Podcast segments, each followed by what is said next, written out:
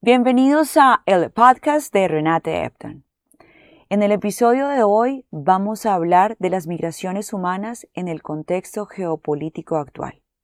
Sí, vamos a hablar de los inmigrantes venezolanos en Colombia.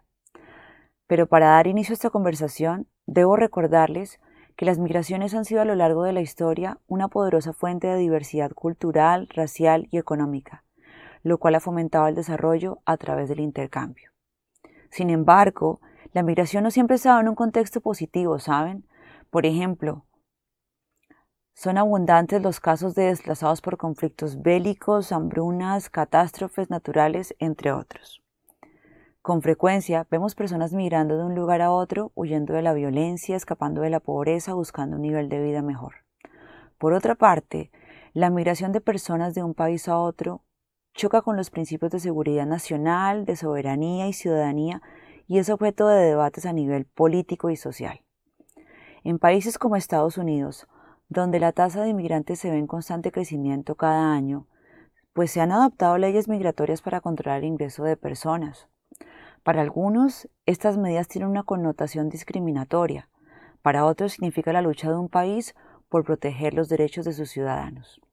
Si bien es cierto el fenómeno de la migración ha sido y sigue siendo un aspecto en el que las naciones no se han podido poner de acuerdo en cómo manejar, en el caso de Colombia, con la migración de venezolanos, el asunto debe ser tratado desde una óptica social que promueva la protección y el cumplimiento de los derechos humanos de todos los inmigrantes. Miren, los inmigrantes venezolanos no salieron de su país por gusto, sino por necesidad por lo que el discurso xenofóbico adoptado por algunos en el que fomentan el odio hacia los venezolanos y promueven su expulsión no puede ser avalado ni por líderes políticos ni por gobiernos.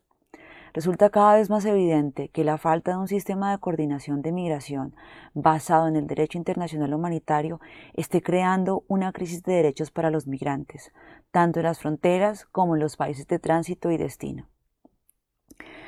Este tema es denso, amigos, es súper complejo de abordar, pues las percepciones están divididas. Debido a que en países con economías en desarrollo como Colombia, las condiciones para promover y proteger los derechos de los ciudadanos ni siquiera están garantizadas, pues mucho menos la gente va a estar, digamos, promoviendo eh, la protección de los derechos de los inmigrantes. Es decir, la situación de violencia, corrupción, diferencias sociales, falta de oportunidades en la que viven los colombianos hace que pensar en proteger a la población migrante no sea un tema que genere aceptación por parte de la población local. Y es entendible.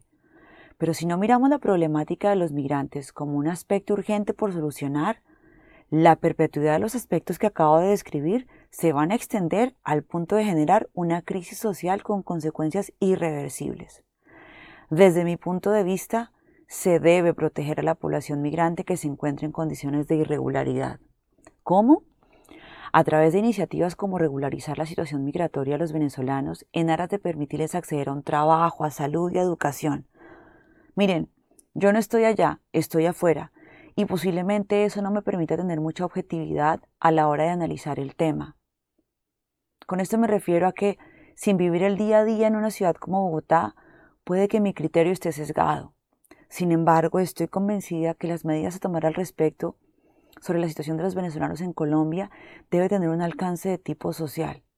Como inmigrante en un país en donde las leyes antimigratorias han causado separación de familias, niños en centros de detención que parecen cárceles, miles de personas muriendo en la frontera intentando cruzar, lo que más ha desarrollado es un sentido de solidaridad y empatía con los venezolanos allá. La situación de ellos no es diferente eh, a la de los inmigrantes aquí en Estados Unidos. Es inclusive peor. Aquí por lo menos el inmigrante promedio logra conseguir un empleo e incorporarse en la sociedad. Contra los discursos xenofóbicos de algunos políticos que terminaron permeando a la población civil, los inmigrantes aquí representan la fuerza laboral de este país. Sin ellos el funcionamiento de la economía se vería gravemente afectado. Muy a mi pesar, Muchos venezolanos en Colombia se dedicaron a robar, a violentar. Yo desconozco las cifras de venezolanos involucrados en actos de delincuencia común, pero con seguridad no son todos. con seguridad los venezolanos quieren trabajar, salir adelante, luchar por sus sueños. Para eso migramos los que nos vamos de nuestro país de origen, para tener una mejor calidad de vida.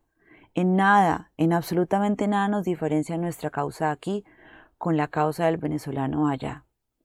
La invitación entonces es a que seamos más empáticos con los venezolanos, a que no ignoremos las dificultades por las que están pasando, a que entendamos su situación, a que volvamos o nos volvamos solidarios con su causa. Los dejo con esta reflexión. Sé que el tema no es fácil, sé que el tema es súper controversial eh, y que es difícil adoptar una posición definitiva. Mm, pero sí consideraba que era importante tocar este tema. Eh, veo, veo en redes sociales posturas diferentes, posturas opuestas respecto a la situación eh, y sí pienso que nos toca empezar, digamos, a, caminar hacia el mismo lado. Eh, al final pienso que promover que los venezolanos tengan una identidad con la cual puedan acceder a un trabajo, a salud, pues de alguna manera va a reducir los índices de violencia, los índices de violencia que hay en Colombia, ¿no? si usted le ofrece al venezolano que tenga trabajo, pues posiblemente ese venezolano deje de delinquir y se dedique a trabajar. Es posible. Entonces, aquí los dejo con esta reflexión. Los espero en un próximo episodio del podcast de Renate Epton. Un abrazo, buenas noches.